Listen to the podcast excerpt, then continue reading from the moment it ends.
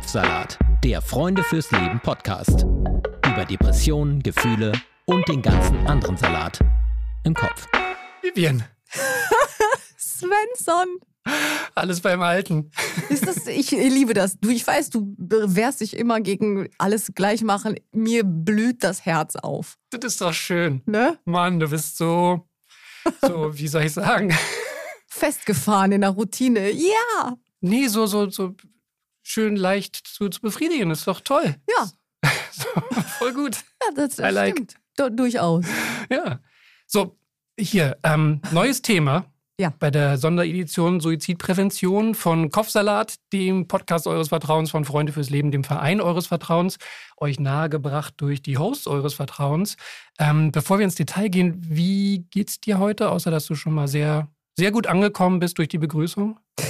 Ich habe eine konkrete Aufgabe. Ich muss einen Dübel in eine Altbauwand kriegen. Und äh, ich finde, wenn man sowas, wenn sich, wenn man sich konzentrieren kann auf was Konkretes und dann so einen Ehrgeiz entwickelt, dass man diese Sandwand besiegen muss, das macht es ein bisschen aufregend und spannend und ähm, erfüllt einen irgendwie so mit so einem Thema. Deswegen geht es mir ganz okay. Du bist so eine Kämpferin. Was du für Kämpfe Ich bin auch Idiot. Aber, äh, aber naja, Ja, okay, das ist doch schön. Wie geht's dir denn? Ähm, kein, keine Dübelthemen. Gerade, ich nehme mich den, diesen Themen einfach nicht an. Ich ignoriere die. Ähm, was mich aber tatsächlich durch den Tag begleitet, sind, die, sind diese Podcast-Aufnahmen hier, weil, weil wir jetzt schon einige hinter uns haben und ich merke, dass mich das ähm, wirklich berührt auf so eine ganz tolle Art, weil wir hier echt großartige Menschen zu sitzen haben und die erzählen zu hören und, und ihre Geschichten kennenzulernen. Das, ähm, wie sagt man so schön, das macht eine Menge mit mir. Und ich finde das total befriedigend und be bereichernd und ähm, ja, Bei mir schön. ändert das tatsächlich auch, wie ich spreche. Also wenn mir Freundinnen erzählen von Problemen mit ihren Kindern oder so, und dann sage ich so, hm, ist das vielleicht eine was Manifesteres, ja? Habt ihr mal Richtung Borderline gedacht? Habt ihr mal, also braucht sie Hilfe? Muss man sich Sorgen machen und so? Also es verändert wirklich auch die Art zu kommunizieren. Und das finde ich auch total cool. Mhm. Ja, und es, es lenkt, es fokussiert einen, finde ich. Oder mich fokussiert es. Und ich merke, dass ja keine ich. Dübel. Ich habe keine Dübel, genau. Also echt keine Lust auf, auf Bullshit-Talk und sowas. Und ehrlich gesagt, ich habe immer weniger Interesse an Social Media, sondern, sondern nehme das immer selektiver oder nutze es immer selektiver. Äh, ob da ein Zusammenhang besteht, weiß ich nicht. Keine Ahnung. Doch, ich glaube schon. Also jetzt ohne das unnötig ausweiten zu wollen, aber mir ist es zum Beispiel so gegangen, als der Ukraine-Krieg losgegangen ist. Da habe ich dann Insta aufgemacht und dachte so, hä? Krieg in Europa? Das da, was da gerade los ist, nach dem äh, Start di- dieses Hamas-Angriffs nach dem 7. Oktober noch mal krasser, aber auch weil der Diskurs dann so fürchterlich irgendwie abgegangen ist, so dass mich das immer mehr abstößt und ich hatte aber ein Glück immer die Tendenz, mich eher wirklich fundierter und mit mehr Ruhe, also dann ein Buch zu lesen oder so, als damit zu tun zu haben. Obwohl wir kommen nicht drum rum und wir haben ja aber auch schon gehört, dass ähm, für Communities und sich zu organisieren und vielleicht sich auch zu helfen, das ja gar nicht so schlecht ist. Also Ja, total. Balance finden, ne? Ja, absolut. Wenn, wo du es jetzt gerade ansprichst, so die ganzen Themen, die, die auf uns einprasseln, wenn es dir mental nicht gut geht, weißt du, wie du, wie du vorgehst, wenn du sagst, ähm, ich glaube, ich brauche da mal Unterstützung, ich brauche Hilfe? Oder anders, hättest du vor der Vorbereitung zu dieser Podcast-Folge oder zu dieser Reihe, hättest du da schon gewusst, wie das konkrete Vorgehen aussieht? Ja, ich habe das mal gegoogelt. Ich habe mal versucht, einen Therapieplatz zu kriegen. Und dann habe ich so viele Mails geschrieben und angerufen und nichts hat geklappt. habe ich gesagt, ja, okay, dann halt nicht. so, also, Ja. ne, irgendwie, also ich, ein Erstgespräch muss man irgendwo hin und dann vermitteln die einen weiter, dann kriegt man sowieso nirgendwo irgendwas. Und dann habe ich gesagt, ja, okay, dann rede ich halt mit anderen. Mhm. Wollen wir uns dazu vielleicht mal was erzählen lassen von einer Person, die sich ähm, konkret damit auskennt, weil sie das schon einmal durchlaufen hat? Weil es ihr, glaube ich, ein bisschen ähnlich gegangen ist, oder? Ja, ja. Weil nämlich in dieser und in der nächsten Folge geht es um erste Schritte. Also wie geht man vor, wenn man Hilfe bei mentalen Problemen oder Erkrankungen sucht. Und deshalb haben wir Johanna eingeladen. Und Johanna ist nämlich Projektkoordinatorin bei Freunde fürs Leben. Aha. Und selber betroffen. Hallo, schön, dass ich hier sein darf heute. Ja, schön, dass du dir die Zeit nimmst. Frage ich direkt mal, bist du zu Freunde fürs Leben gekommen, weil du quasi sensibilisiert warst? Oder wie ist das irgendwie zeitlich zuzuordnen, dieser Zusammenhang? Ähm, ich bin zu Freunde fürs Leben gekommen, nachdem ich, ich äh, bin studiert in der sozialen Arbeit, also bin im Bachelor Sozialarbeiterin, habe dann irgendwann aufgrund meiner Depression und meiner Angststörung ähm, kündigen müssen oder kündigen wollen und bin dann in, die, ähm, in den Krankenstand gerutscht und war in der Tagesklinik. Und nach der Tagesklinik ging es mir immer noch nicht so gut. Das heißt, ich war noch zu Hause und als ich dann irgendwann gemerkt habe, okay, es geht wieder, ich komme wieder hoch, es wird besser, habe ich einen Praktikumsplatz gesucht und bin auf Freunde fürs Leben gekommen und dachte, hey, perfekt, äh, irgendwie kann ich da meine letzten Erfahrungen gut einbringen. Es ist ein Thema, was mir im Herzen liegt und ähm, kann hier ganz gut dafür einstehen, dass mhm. das Thema irgendwie nach draußen gebracht wird. Wie hast du denn Freunde fürs Leben gefunden? Ich habe tatsächlich äh, schon während der Zeit, als es mir nicht so gut ging, die Posts gesehen. Äh, und dann aber explizit auf der Praktikumsplatzsuche über die Website die Stellenausschreibung gesehen.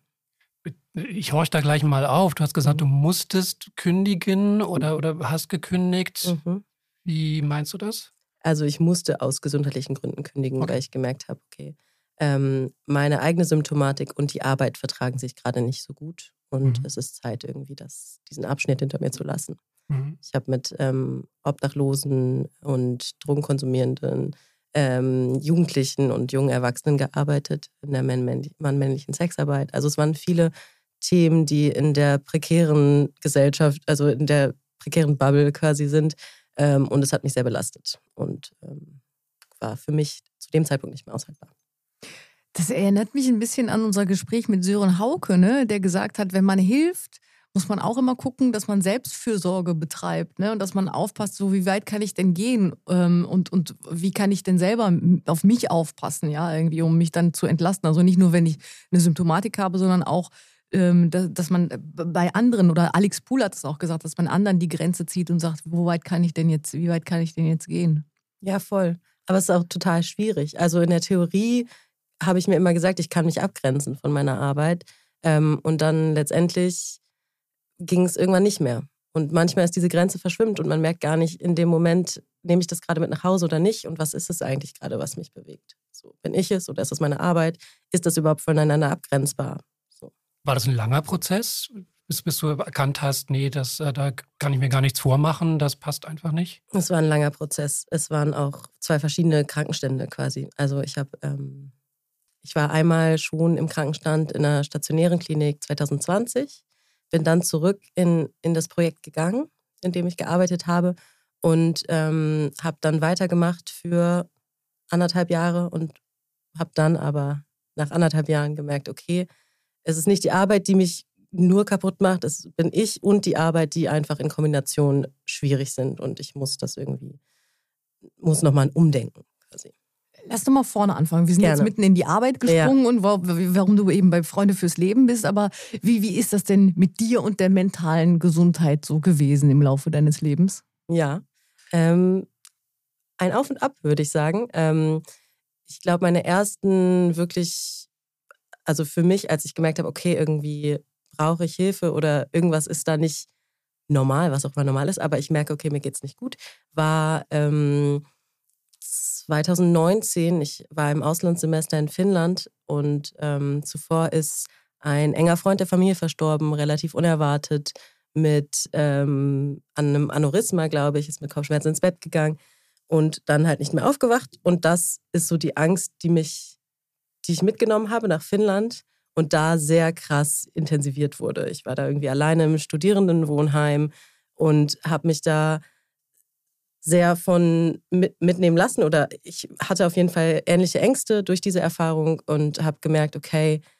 irgendwie ist das nicht mehr in einem gesunden Rahmen für mich und habe dann mit meiner Schwester dazu telefoniert, die selbst in einer äh, Analyse war zu der Zeit und ich dachte, okay, vielleicht eine ganz gute Kontaktstelle und dann haben wir quasi besprochen, dass ich, wenn ich zurück bin aus Finnland nach meinem Auslandssemester mal ähm, mich um einen Therapieplatz kümmere. Und so war das dann auch. Und ich kam zurück nach Deutschland und habe mich durchgewurstelt ähm, und mir sehr, sehr viele Adressen rausgesucht, ganz, ganz viele Telefonate geführt. Zu dem Zeitpunkt ging es mir zum Glück ganz okay und ich hatte die Kraft und ich hatte auch irgendwie die Motivation. Ähm, genau, und dann habe ich einen Platz gefunden oder nicht einen Platz, sondern eine, ein Erstgespräch.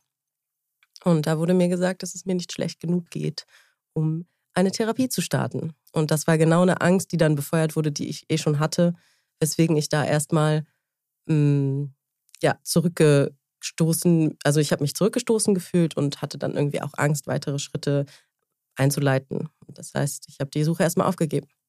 Ich muss nochmal nachfragen, diese Angst, die du da mitgenommen hast, mhm. das war quasi die Angst, dass dir das Gleiche widerfährt wie dem Freund der Familie? Genau, ja. Und gab es da, gab's da einen, einen anderen Anlass noch für? Also gab es irgendwelche dass du gesagt hast, das könnte mich auch betreffen oder es war einfach eine diffuse Angst. Eine diffuse Ey, wenn es ihn getroffen hat, dann kann es mich ja genauso treffen. Ja, genau. Mhm. Es war so das ist ein Schlaganfall im Kopf, ne? Aneurysma. Ja. Also so eine Blutfropfen, genau. der sich löst. Ja. Ne? Mhm. Und es war, also es war dann, das war zwar der, der Auslöser, aber letztendlich hatte ich dann Angst vor allem. Ich hatte dann irgendwie danach auch Angst vor dem Umkippen, dass ich einfach so sterbe. Also ich hatte wahnsinnige Angst vor dem Tod. Mhm. Ohne wirkliche Anlässe. Weil grundsätzlich gesund von meiner Hausärztin quasi. Aber ja, die Angst war halt da.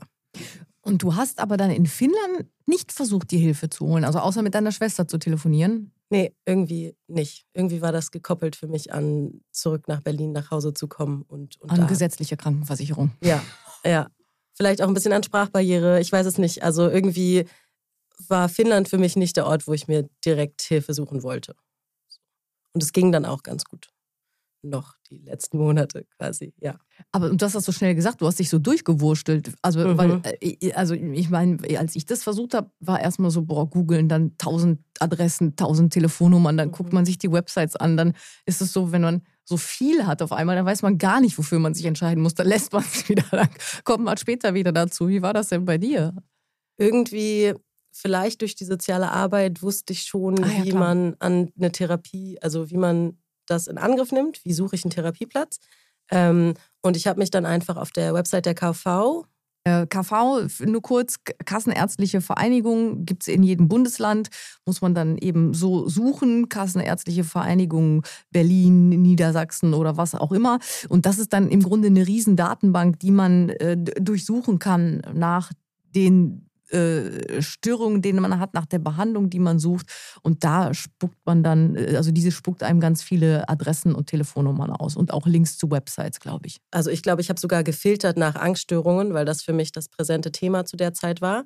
Und habe dann einfach alle Nummern durchtelefoniert. Und ähm, ich meine, ich hatte dann irgendwie, also klar, es gibt Menschen, die das nicht so können und Angst haben zu telefonieren und das war mein Glück. Ich war okay damit. Ich habe mir so einen Text vorbereitet, so ein klein, kleines Zettelchen mit Stichpunkten. Die ersten Anrufe waren noch unangenehm, aber nach dem dritten war es dann irgendwie nur noch automatisierte äh, AB-Beantwortung quasi. Und dann hat es auch ganz gut geklappt. Voll gut. Ja. Wie, wie, alt warst du zu dem Zeitpunkt? 20 ähm, ungefähr. Mhm muss man da auch erstmal hinkriegen. Ja. Ne? Also so selber organisiert zu sein und, und ähm, sich damit so viel Elan ranzusetzen. Das ist vielleicht ein Appell an, an das Umfeld von Betroffenen zu sagen, so, hey, pass auf, ich setze mich mit dir hin und ich mache das für dich. Ja. So, für Leute, die nicht so strukturiert sind wie du. Genau. Mhm. Ans Umfeld und an Ärztinnen, Therapeutinnen, alle, die davon mitbekommen.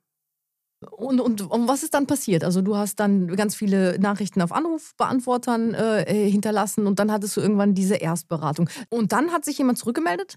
Es haben sich mehrere zurückgemeldet, natürlich aber auch viele mit keine Kapazitäten.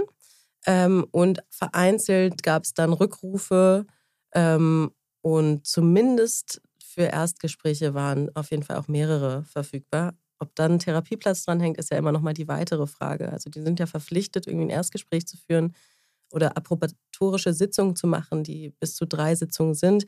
Ob danach aber ein, ein langer, also quasi ein richtiger Therapieplatz über, für eine lange Therapie verfügbar ist, ist die weitere Frage. Und dann war ich erstmal beim Erstgespräch bei der einen Person. Als du diese wahnsinnige Liste hast, wonach hast du dich denn entschieden, wen du anrufst? Eine gute Frage. Ähm, ich habe es tatsächlich von hinten, also von A bis Z gelistet und ich habe einfach bei Z angefangen in der Hoffnung, dass alle von A anfangen. Sehr schlau. Sehr schlau. Damit ich dachte, okay, bis dahin kommen nicht so viele, also schauen wir mal von hinten. Ähm, und schon auch geguckt, genau, Angststörungen. Und ich wollte in eine tiefenpsychologische Therapie. Ich weiß nicht warum. Irgendwie dachte ich, das ist ein guter Ansatz für mich mit irgendwie Blick auf Familie, wie hat sich das alles verfestigt. Und das waren meine zwei Kriterien. Und dann habe ich durchtelefoniert. Mhm. Hast du, hast du das thematisiert? Also mit deiner Schwester hast du darüber gesprochen, deinen Eltern auch oder im weiteren Familienkreis? Oder gab es da schon Vorerfahrungen mit Therapien? Ich habe das erstmal nur mit meiner Schwester besprochen, mit meiner Mutter. Also ich bin bei meiner Mutter aufgewachsen, ähm, zu der habe ich auch ein sehr enges Verhältnis. Mit der habe ich es aber irgendwie nicht besprochen. Also ich glaube aus Angst, keine Ahnung. Ähm, mit meinem Vater auch nicht. Mein Vater selbst ist an Depression erkrankt, aber irgendwie ähm, ist es nicht wahnsinnig laut, ähm, in, also laut zur Sprache gebracht worden. Es ist kein großes Thema.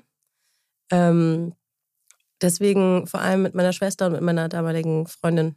Mhm. Genau, Partnerin, ja. Und das war ganz gut, weil meine Schwester halt die Erfahrung hatte aus der Analyse, die selbst in Therapie war, und meine Ex-Freundin ähm, auch in Therapie war, in ambulanter und auch schon mal einen stationären Aufenthalt hatte, weswegen es irgendwie ein Thema war, wo ich, wo ich wusste, okay, Mensch, die kennen sich aus, ich fühle mich wohl. Es ist jetzt nicht so, dass irgendwas ein Thema ist, was, was noch nicht behandelt wurde. Ja, ja.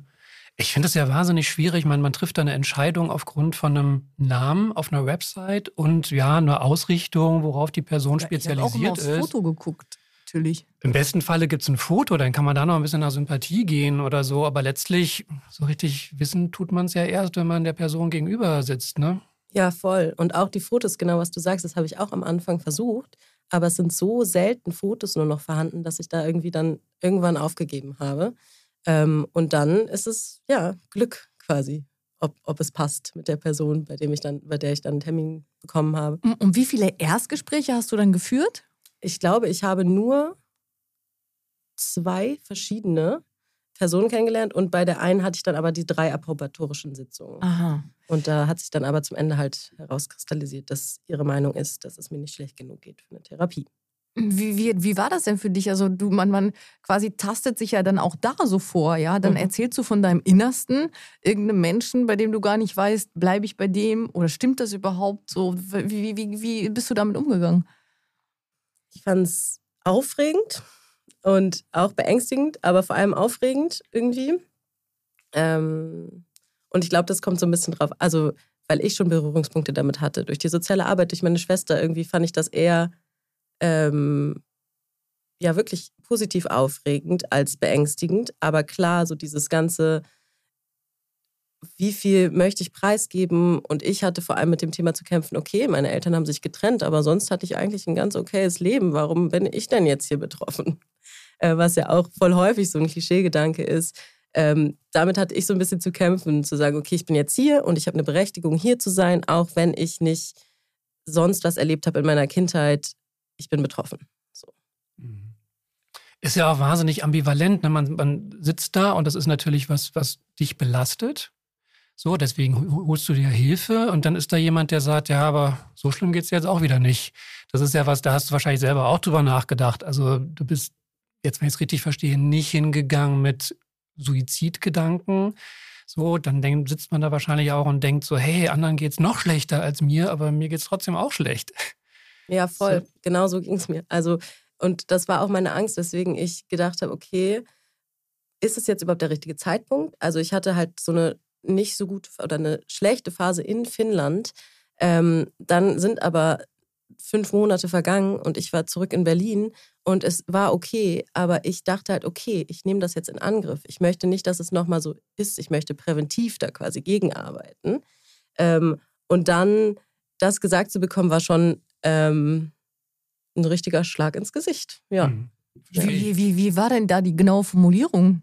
Das ist, ähm, oh, das ist schon auch ein bisschen her, aber dass es schwierig ist, in einer nicht akuten Phase da jetzt irgendwie für sie anzusetzen oder so. Also das ist das, was ich mitgenommen habe. Den genauen Wortlaut kann mhm. ich natürlich nicht mehr wiedergeben. Ja. Mhm. Und wie bist du dann damit umgegangen? Also da ist man ja wahrscheinlich erstmal ziemlich abgeturnt. Ja, ich war, glaube ich, auch ein bisschen beschämt. Also genau das, was du gerade gesagt oh hast. Vielleicht geht es mir nicht schlecht genug. Oh Gott, und jetzt habe ich sogar diese drei Sitzungen irgendwie in Anspruch genommen. Ähm, genau. Und habe es erstmal dabei belassen und nicht weitergesucht. Und dann habe ich aber auch die Rechnung dafür bekommen, weil ich dann irgendwie ein halbes Jahr später in eine richtige Krise gerutscht bin. und dann wieder suchen musste. Ja. Das hat sich wie geäußert? Magst du das erzählen? Oder? Ja, dann hat sich die Angststörung einfach wahnsinnig ausgebreitet. Also es war zu der Zeit, wo auch Corona das erste Mal so Thema wurde und die Gesellschaft irgendwie sehr beeinflusst hat und alle sich in Isolation zurückgezogen haben. Und ich hatte einfach wahnsinnige Angst vor allem. Also ich hatte Angst rauszugehen. Ich hatte irgendwie Angst vor Corona, weil es für mich überhaupt nicht greifbar war, was das ist. Ich hatte aber auch Angst vor, also ich hatte vor allem gesundheitlichen Angst, also krasse Gesundheitsängste einfach, sodass ich dann irgendwann nicht mehr aus dem Haus gegangen bin und ganze Zeit zu Hause war. Ja, weil ich Angst hatte vor Menschenmengen, ich hatte Angst vor Öffis fahren, ich hatte Angst vor Einkaufen, ich hatte Angst umzukippen draußen. Also ja, es waren so viele Ängste, kann ich gar nicht alle auflisten hier. So. Mhm. Und dann habe ich mir nochmal die Arbeit gemacht und einen weiteren Therapieplatz gesucht und da bin ich dann auch bei einer Therapeutin gelandet, bei der ich mich ganz gut aufgehoben gefühlt habe. Nochmal zu dieser Zeit, als du dich dann so zurückgezogen hast. Und ich meine, mhm. ich glaube, das ging uns allen so, ja. Ich, man hatte so ein bisschen so eine Menschenphobie mit der Hände schütteln und dann hat jemand geatmet irgendwie und man so, oh Gott, die Viren kommen. Ähm, aber was hat das denn mit dir gemacht, dich dann da so zurückzuziehen? Wie, wie hast du deine Tage gestaltet dann in dieser selbstgewählten Einsamkeit? Ja, ähm, also anfangs habe ich noch gearbeitet und gemerkt, okay, aber auf der Arbeit ähm, kann ich mich nicht mehr konzentrieren. Ich bin angespannt, ich habe schwitzige Hände, ich habe das Gefühl, ich kriege nicht richtig Luft ähm, und habe dann irgendwann gemerkt, okay, ich kann jetzt nicht arbeiten, habe mich krank schreiben lassen. Und da habe ich meine Tage, ähm, ich weiß nicht, also es war vielleicht wirklich auch ein Glück oder so, dass genau diese Dynamik war. Alle ziehen sich zurück, alle suchen so ein bisschen die Isolation. Und ich habe zu der Zeit glücklicherweise mit meiner äh, Ex-Freundin zusammengewohnt. Das heißt, ich war nicht alleine, sie war da. Ähm, und mein Tag war im Bett liegen und weinen und Angst haben. Und Nein. So, also es war wirklich scheiße. Wie ja. lang?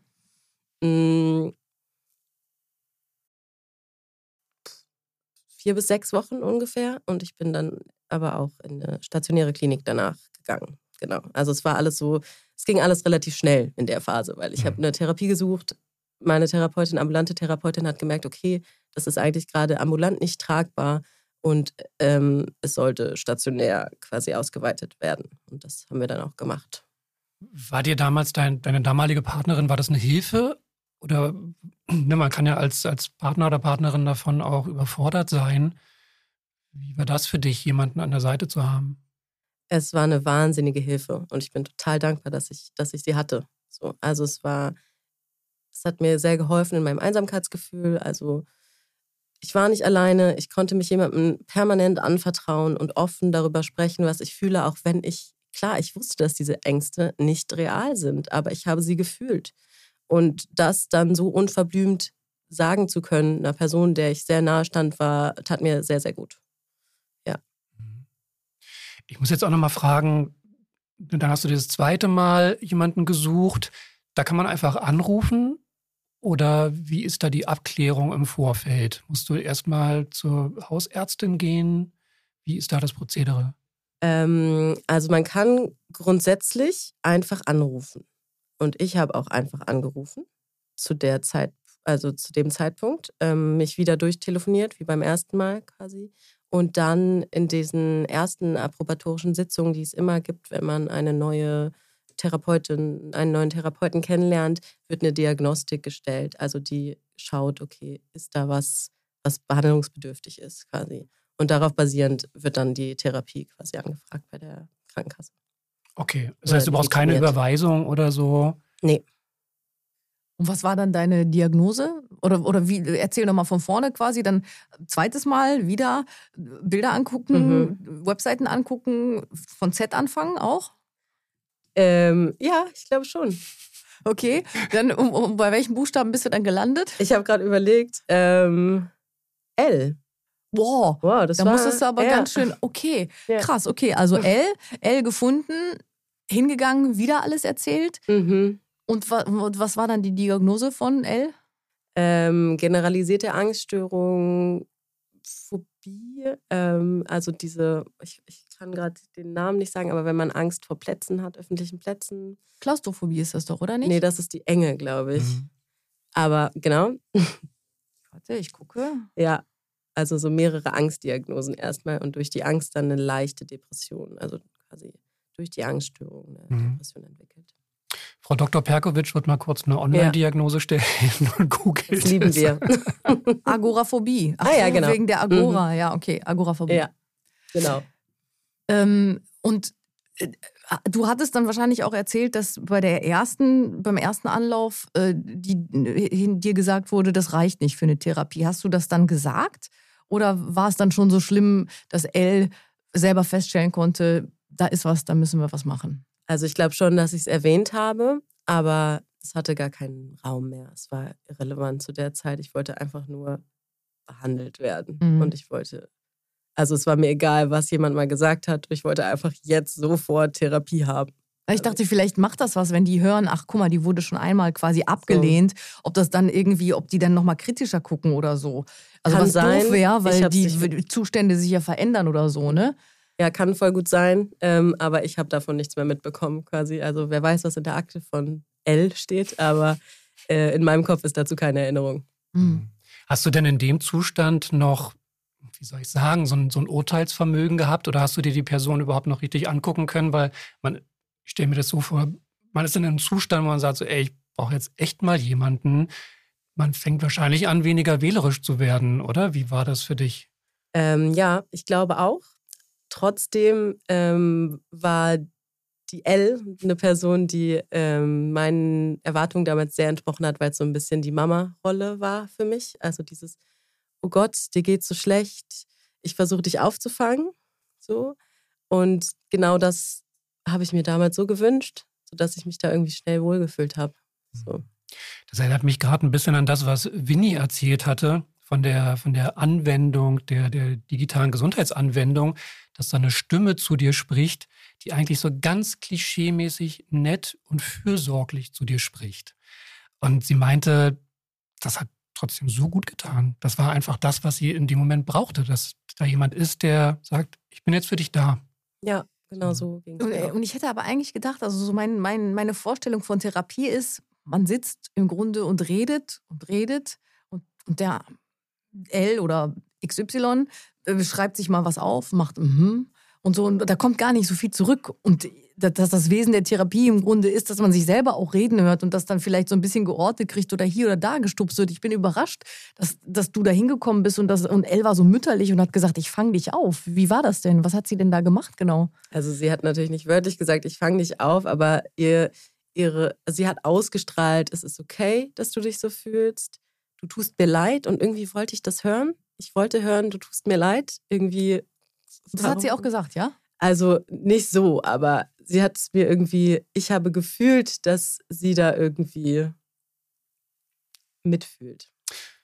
Ja, ne, die Differenzierung von Mitleid und Mitgefühl, sie Mhm. hat dir Mitgefühl Mhm. entgegengebracht, sicherlich. Mhm. Ja, genau. Mitgefühl war es auf jeden Fall. Ja. Und das war bestimmt richtig gut, weil du dich dann da auch ernst genommen und gesehen Mhm. gefühlt hast in deinem Leid, ne? was ja vorher genau nicht war. Also war das auch quasi wirklich therapeutisch wahrscheinlich richtig wichtig, dass du auch für dich sagen kannst, ich bin hier, ich darf hier sein und dass du diese Bestätigung quasi äh, bekommst auch, ne? Ja, voll. Ja.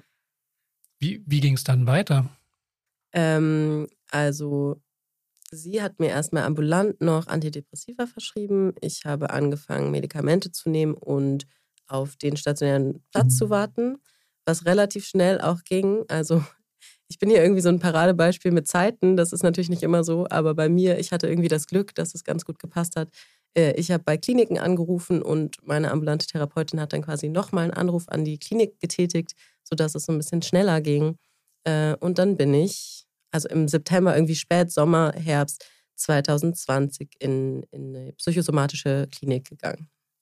Und die hast du dir auch selber gesucht.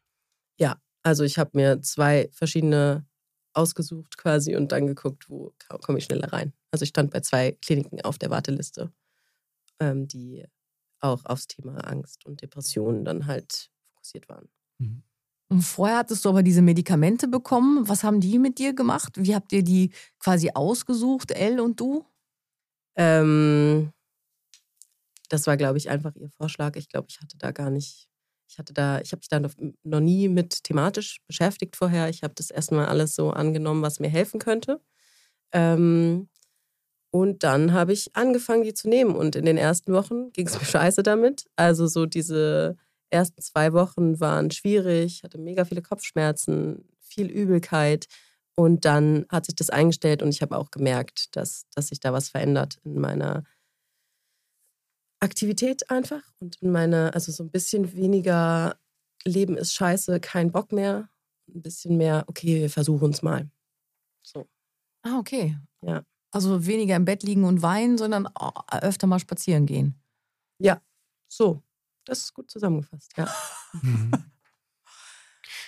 Nochmal kurz zurück zu der Kliniksuche. Ähm, jetzt wissen wir, wie man eine Therapeutin sucht. Ähm, Gibt es für die Kliniken auch ein Verzeichnis oder wie hast du die gesucht? Die habe ich einfach über Google gesucht und tatsächlich ähm, Tipps von meiner ambulanten Therapeutin bekommen, welche es in Berlin gibt für Störungsbild, ähm, Angststörungen und Depressionen. Mhm. Sie hat mir so ein paar genannt und ich habe mir das mal angeguckt und tatsächlich auch wieder nach Bildern gegangen und irgendwie, was sieht für mich nett aus? Und dann habe ich da angerufen. Ja.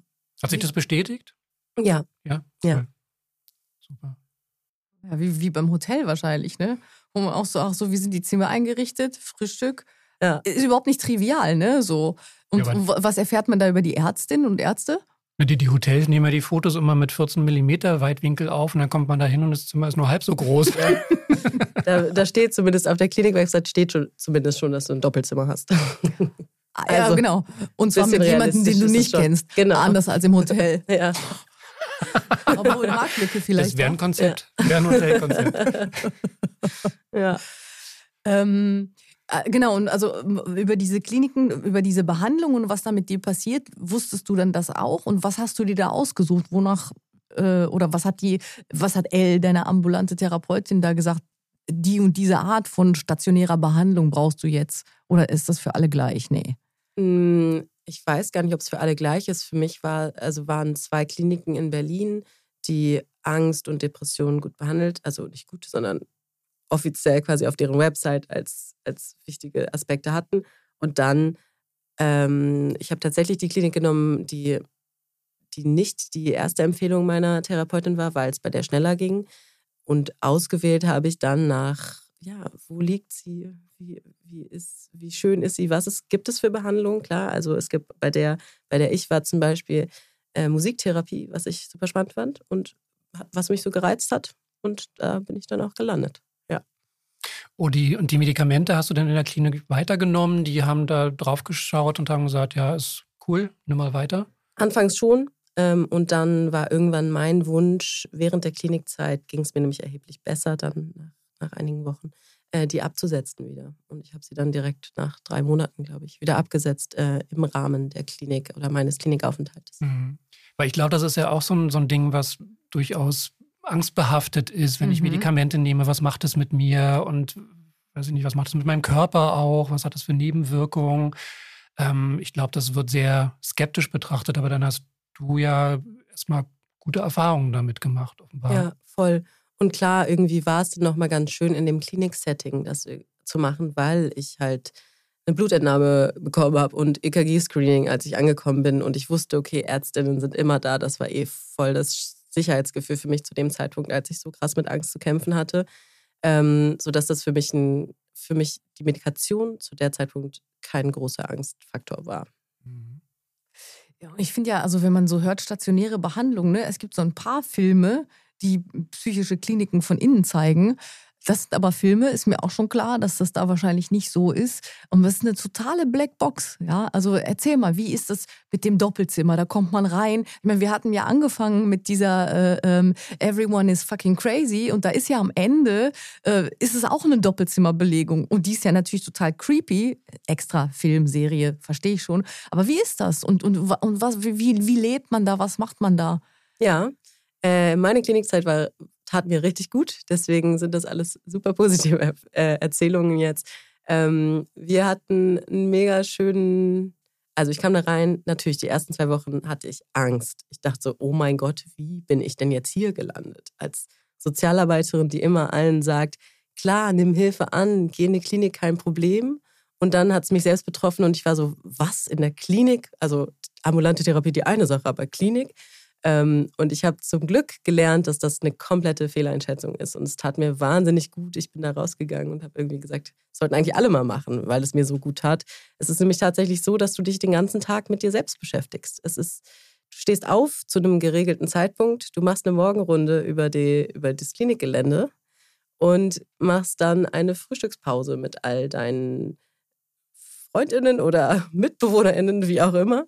Ähm, und dann geht's los. Du, also es, es, wird so ein Stundenplan erstellt quasi. Man wird eingeteilt, man kann so wählen, welche, welche Therapieformen man besonders interessant findet. Es gab Gesprächstherapie, Musiktherapie, Ergotherapie, Tanztherapie oder so Bewegungstherapie, hm, Gestalttherapie. Also auf jeden Fall eine gute, gute Auswahl und äh, da konnte man halt, oder was heißt wählen, aber man hat halt im Gespräch mit der Bezugstherapeutin, man hat quasi eine Therapeutin oder einen Therapeuten, der dein Einzeltherapeut ist, mit dem du dann ein besonders enges Verhältnis hast, ähm, hat man so ein bisschen eruiert, was ist denn die Therapieform, die mir jetzt irgendwie hier viel bringen könnte. Und ähm, dann hatte ich Musiktherapie und Gesprächstherapie, Gruppe und Einzel.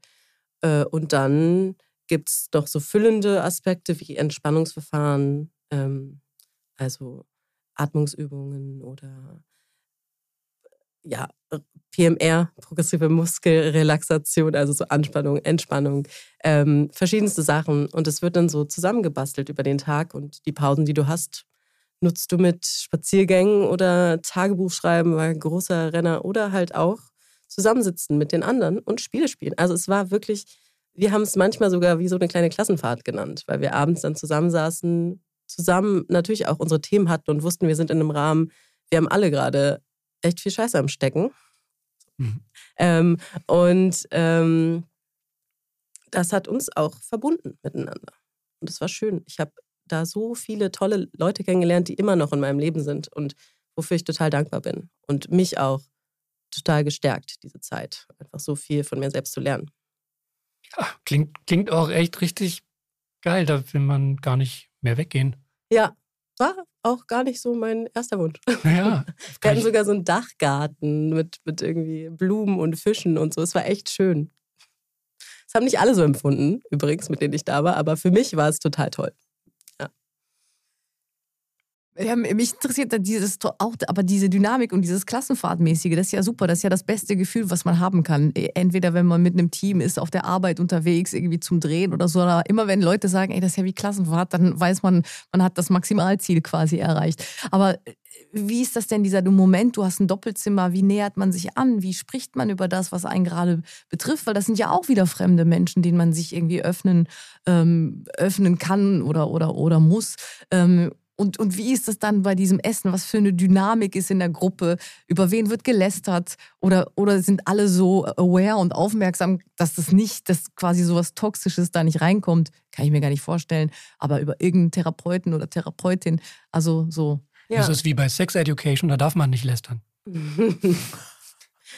Ja, bestimmt ist das irgendwo an, aufgehängt, weil das ja eigentlich schlecht ist. Aber ich kann mir nicht vorstellen, manchmal, es schafft ja auch was Verbindendes schafft was Verbindendes und ist ja auch nur ein Abbild der Realität. Also die meisten Leute lästern halt. Vielleicht kann man es in der Therapie besprechen.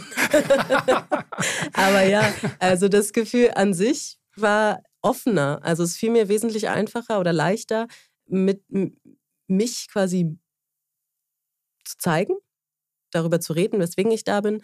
Trotzdem in dem Zimmer, du darfst ja nicht aussuchen, mit wem du auf einem Zimmer bist. Und klar gibt es Menschen, mit denen du dich besser verstehst und mit denen du dich nicht so gut verstehst. Und wenn da eine Person auf deinem Zimmer ist, mit der du dich vielleicht jetzt nicht super verstehst, ist, also es ist so wie es immer ist, auf Klassenfahrten, in welches mhm. Zimmer man auch eingeteilt wird. Oh. Aber klar, äh, dadurch, dass man gemeinsam das gleiche Thema quasi bearbeitet, ist da schon mal eine andere Awareness füreinander. Also wir wissen beide, wir sind hier aus bestimmten Thematiken und Step by Step haben wir uns immer mitgeteilt im Zimmer.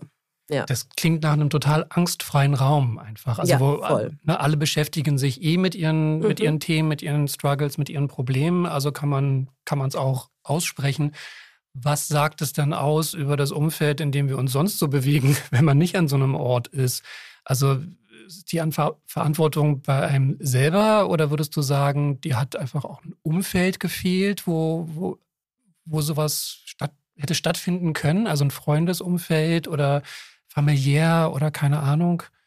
Jetzt um mhm. Blick zurück. Ja, also ich glaube, ich war da schon ganz gut aufgestellt, weil ich durch meinen Job in der sozialen Arbeit und andere Leute, die betroffen sind, schon ein bisschen mehr Menschen um mich herum hatte, die dem Thema irgendwie näher waren. Ähm, meine Familie zum Beispiel, da, also da ist es, glaube ich, einfach schwierig. Also meine, meine Mutter hatte nie Berührungspunkte mit dem Thema, zumindest nicht bewusst. Und man merkt einfach, dass da, ein, dass da eine kleine, ein kleine Bächlein fließt, über das man erstmal springen muss, quasi. Und ähm, das hat sie aber auch super, also sie hat sich dann während des Prozesses einfach super dem Thema angenommen, sich darüber informiert. Und man hat einfach gemerkt, dass es ihr wahnsinnig wichtig ist, da auch irgendwie sich selbst abzudaten und zu wissen, okay, wie geht's meiner Tochter? Wie kann ich mit ihr umgehen? Was hilft ihr jetzt? Und ich glaube, dass das was ist, was Menschen machen müssten, sich mehr mit dem Thema zu beschäftigen, mehr darüber zu wissen und dann würden weniger Hürden gebaut sein, auch offen darüber zu sprechen als Betroffene.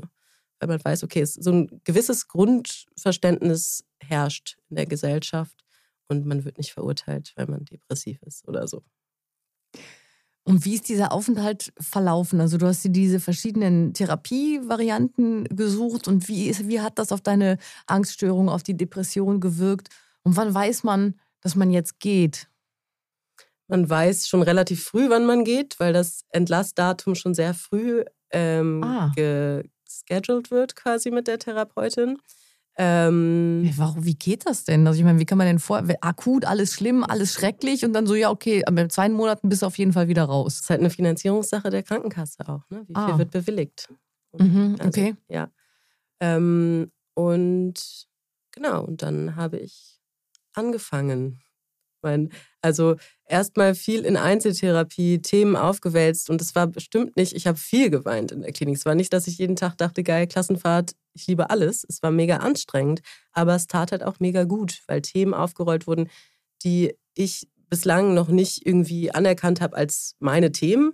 So irgendwie, was hat, was hat es mit mir gemacht, dass ich ohne Papa aufgewachsen bin? Irgendwie Männlichkeitsbilder nochmal hinterfragt. Also all sowas, womit ich mich davor nicht so richtig doll beschäftigt habe, auf mich selbst bezogen.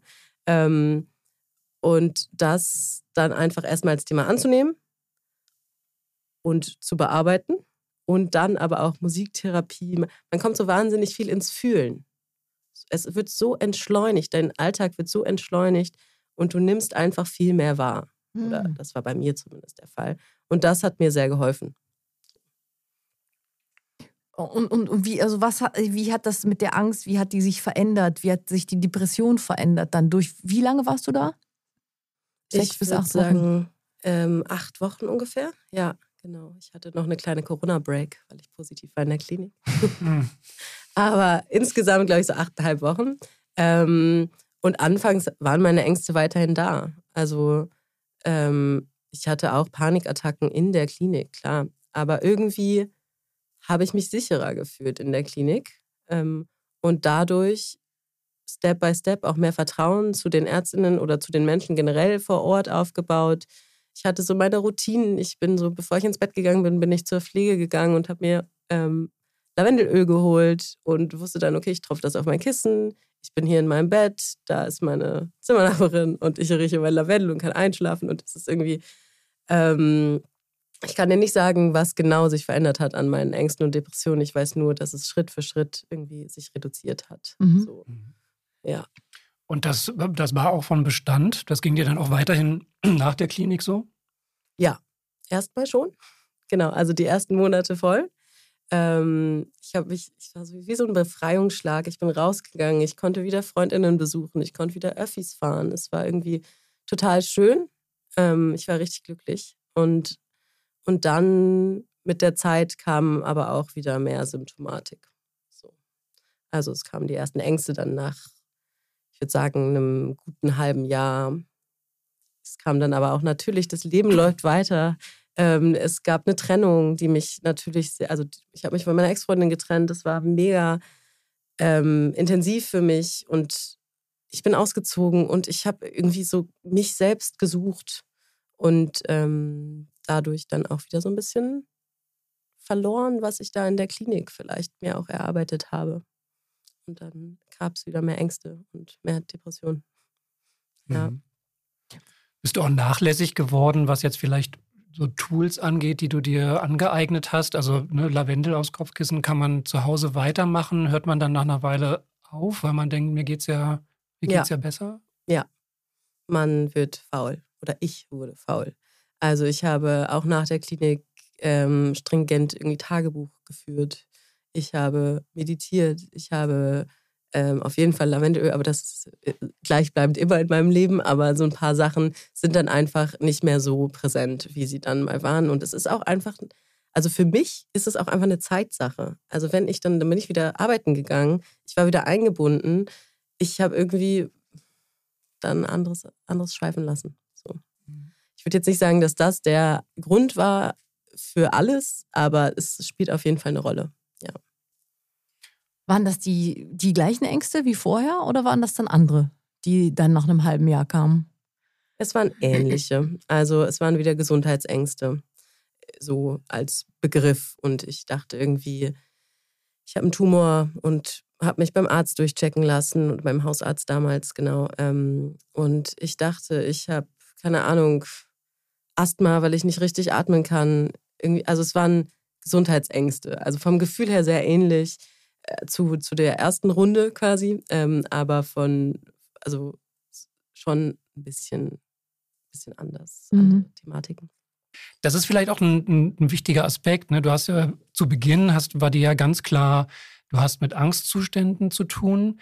Ähm, durchaus anders ist es ja nochmal, wenn man, wenn man körperliche Symptome hat und vielleicht erstmal abklären muss, was ist jetzt körperlich, was ist psychosomatisch, ich glaube, in dem Falle würde man dann erstmal zur Hausärztin gehen, ähm, um dann das Körperliche abzuklären, richtig? Ja, voll. Und das war auch, also genau, ich hatte auch sehr viele Herzängste und war dann bei meinem Hausarzt damals noch ähm, und habe das abklären lassen.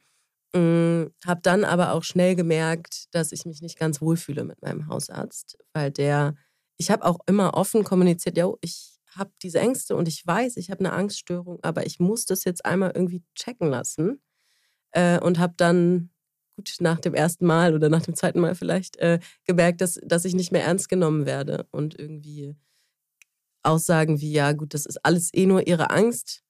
Und ich wusste das ja eigentlich. Ne? Also ich, also was heißt, ich wusste das natürlich nicht, aber ich, ich kann mir das ja denken. Ich habe eine Angststörung, ich habe häufig Gesundheitsängste und gehe jetzt schon wieder zum Hausarzt. Es ist fast so, dass ich mich schäme, wenn ich bei diesem Hausarzt sitze.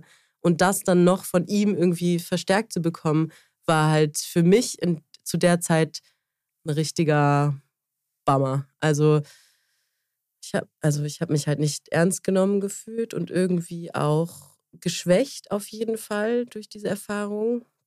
Ja.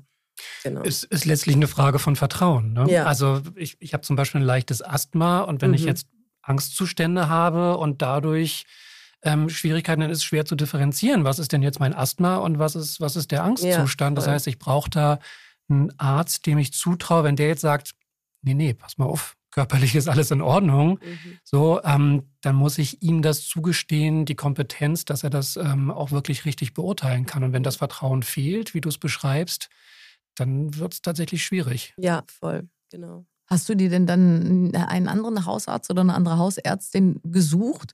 Und welche Rolle spielen die denn? Also, weil du hast ja eben gesagt, man kann einfach wenn man eine Psychotherapie jetzt sucht, irgendwo anrufen. Es geht aber ja auch, dass man zur, zur Hausärztin genau. geht. Hast du diesen Weg dann auch eigentlich versucht? Ja.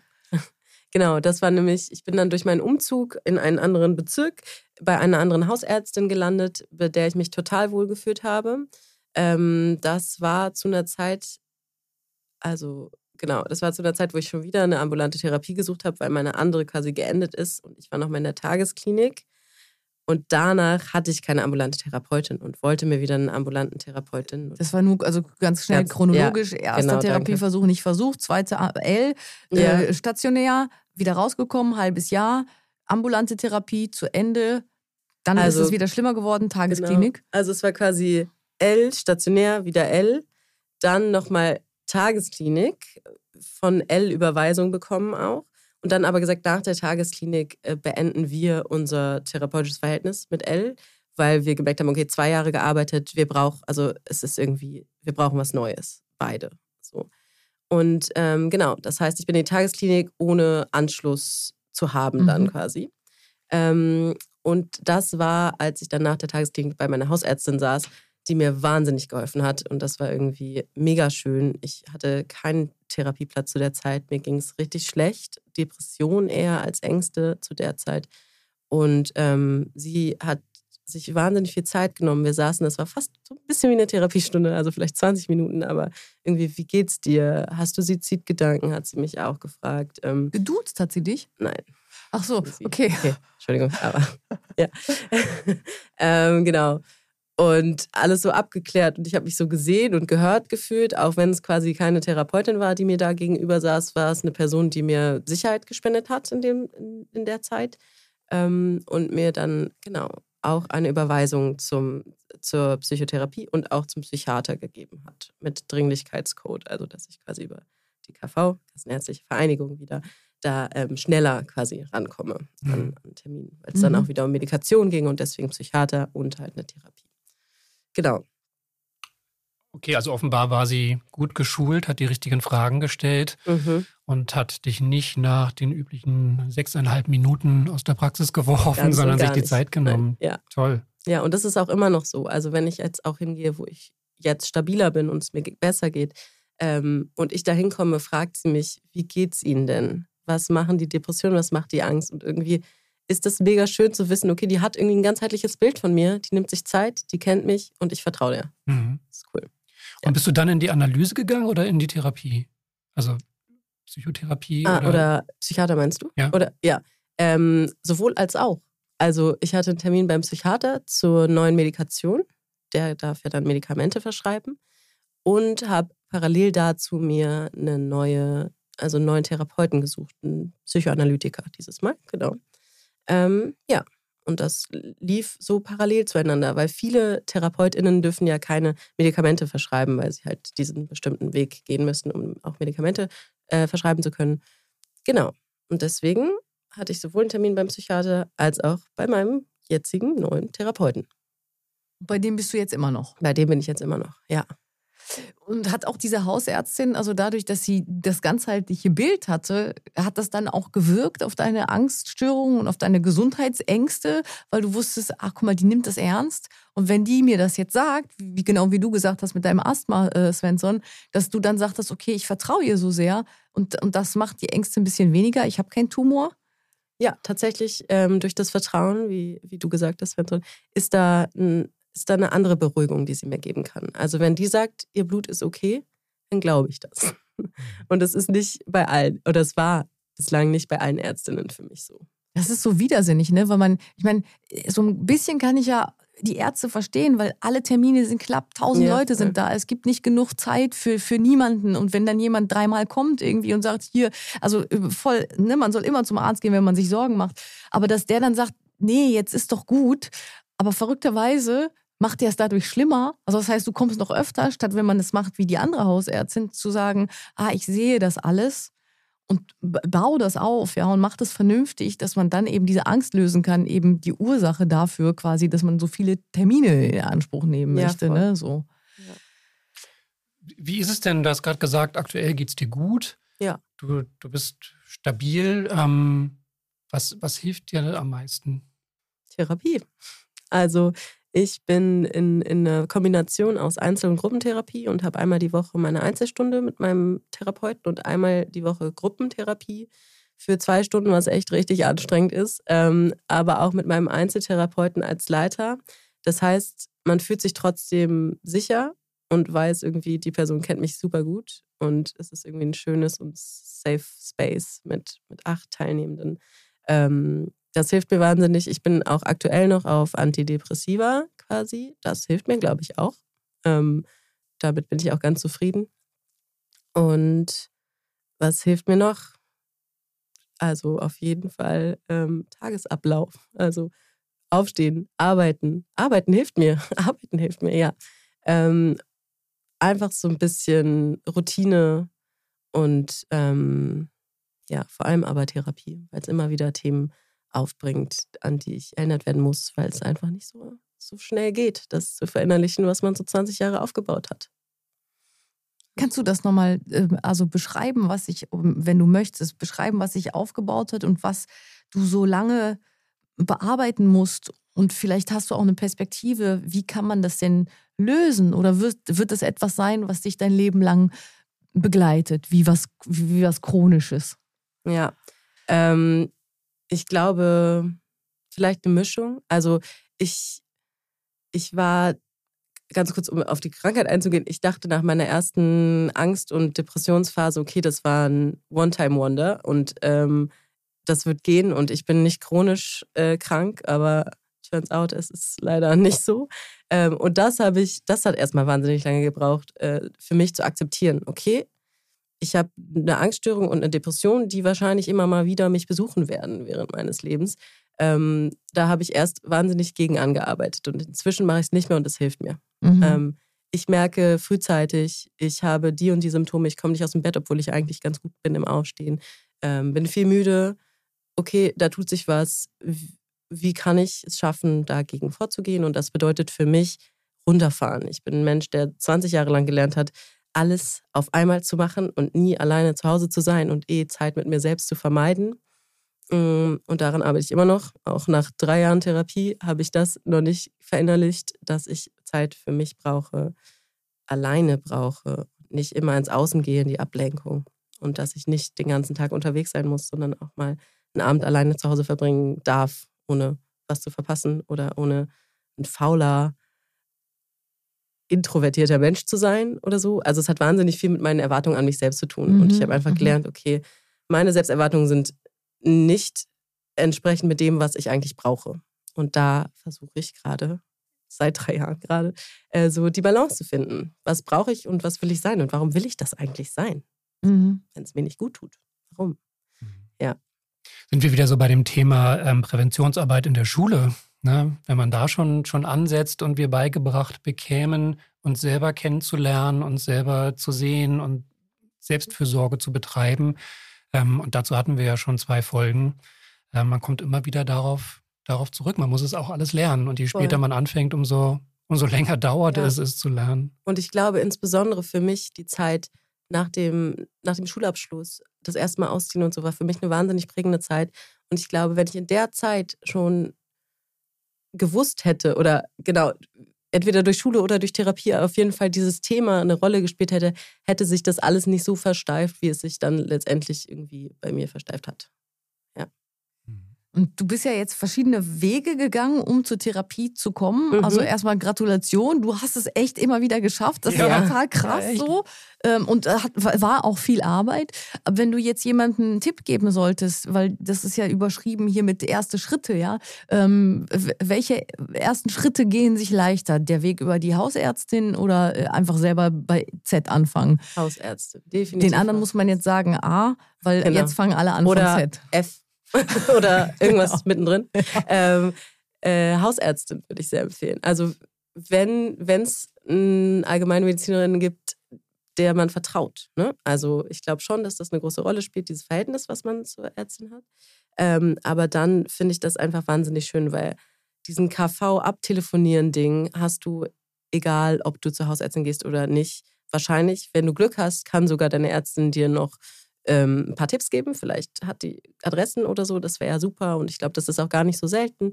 Ähm, aber sonst hat man auf jeden Fall einen Menschen, der eingeweiht ist, quasi. Also weiß, okay, hier ist eine Überweisung, bestimmt ein paar Tipps irgendwie auf Lage hat, mit welchen Websites, wo findest du ähm, Telefonnummern.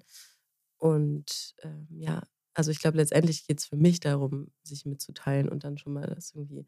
Das ist der erste Schritt. Ich habe das erste Mal ausgesprochen, ich brauche Hilfe quasi bei meiner Hausärztin. Dann ist der zweite Schritt, glaube ich, viel einfacher zu sagen, ich brauche Hilfe bei einer Therapeutin. So.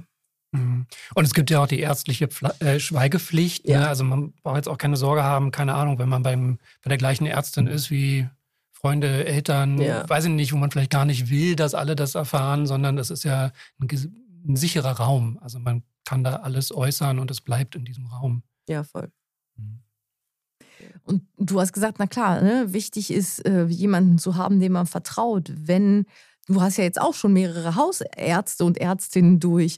Ähm, was würdest du denn da empfehlen? Wie finde ich denn jemanden, der das auch ernst nimmt und nicht sagt so, ja, ja, sie haben nur Angst, hauen sie ab. Mhm. Ja, ich glaube, das kann man vorher nicht, nicht ähm, festlegen. Also ich glaube, das ist einfach, du gehst hin und versuchst Menschen kennenzulernen. Und für mich immer, ich weiß nicht, ob das vielleicht so oberflächlich ist, aber wenn auf der Website schon irgendwas steht mit psychosomatische Grundversorgung, bin ich schon happy.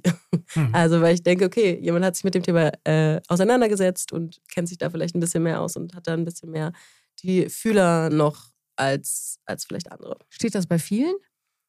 Also bei ein paar auf jeden Fall. Ja, also ich glaube, es ist nochmal der Unterschied, ob es einfach nur als Stichwort genannt ist oder auch schwerpunktmäßig genannt wird aber ich glaube, man findet es auf jeden Fall. Ja. Ja, ich kenne so Webseiten irgendwie, die aussehen wie aus den 90ern bei Hausärzten, ehrlich gesagt. Also da finde ich, findet man, wenn, wenn man mal sehen will, wie das Internet früher mal war, dann muss man manchmal auch echt einfach nur zur Hausärztin-Homepages gehen. Ja, ich, ich denke so oder so sollte es ja ein Bestreben sein, dass man eine Hausärztin oder einen Hausarzt findet, dem man vertraut oder der man vertraut mhm. und wo man sich eben, auch wenn es um körperliche Dinge geht, gut aufgehoben bekommt, äh, äh, fühlt und, und sich gut versorgt fühlt. Und ich glaube, wenn das gegeben ist, dann wird diese Person auch empfänglich sein für ähm, psychosomatische Themen. Ja, glaube ich auch. Ja. Johanna, was für eine Reise. Ja. Ja, aber ja, auch Schon. Glückwunsch. Also du, du bist in einem Zustand, wo du sagst, so ja, hey, so, so fühle ich mich gut und so, so fühle ich mich ja. gut aufgehoben, ich fühle mich gesehen, ich bin stabil. Ähm, das ist ein toller Punkt. Ja, und es war es auf jeden Fall wert. Also jeder Schritt, den ich gegangen bin, musste ich so gehen. Und ich glaube, ähm, ich bin ganz happy, dass ich ihn so gegangen bin. Auch. Ja. Toll. Ja, danke, dass du das mit uns geteilt hast. Das ja, ist ja auch gerne. eine große, gute Sache. Und dass du eben bei Freunde fürs Leben mitarbeitest. Freue ich mich auch. ja. Yay. Ja, auch dafür echt Respekt. Also das wirft einen ja auch emotional zurück in Zustände und so und dass du da die, das, das aufbringst, das so zu teilen. Vielen, vielen Dank auch von mir dafür. Danke euch. Vivian, wie, wie, wie geht's denn weiter? Ja, jetzt äh, haben wir so viel über perfekte, gute Hausärzte und Ärztinnen oder nicht so gute gesprochen, dass wir natürlich auch nächste Folge, quasi, das ist ja dann immer unser Expertenteil, ähm, mit einem Hausarzt oder einer Hausärztin reden, wie das denn aus deren Perspektive aussieht. Und da fragen wir natürlich jetzt, wo du sagst, was haben sie für Tipps irgendwie, wo, wo hat man da irgendwas in der Schublade, was man gibt, das fragen wir natürlich auch immer ab. Und was muss man sagen, damit man so eine eine Dringlichkeitsnotiz auf der Überweisung bekommt.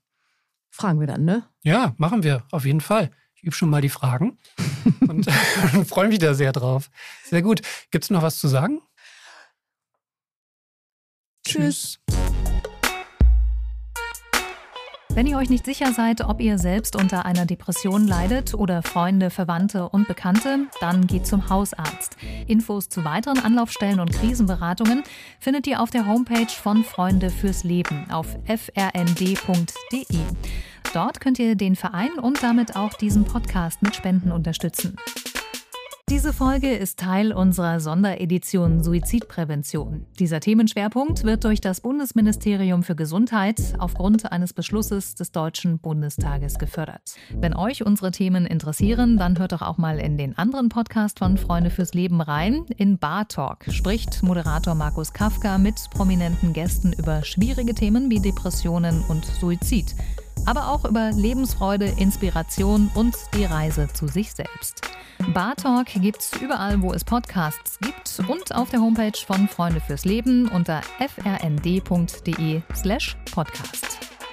Was glaubt ihr denn, was ihr seid? Verdammt nochmal. Verrückt oder sowas? Ihr seid es nicht. Kopfsalat. Der Freunde fürs Leben Podcast.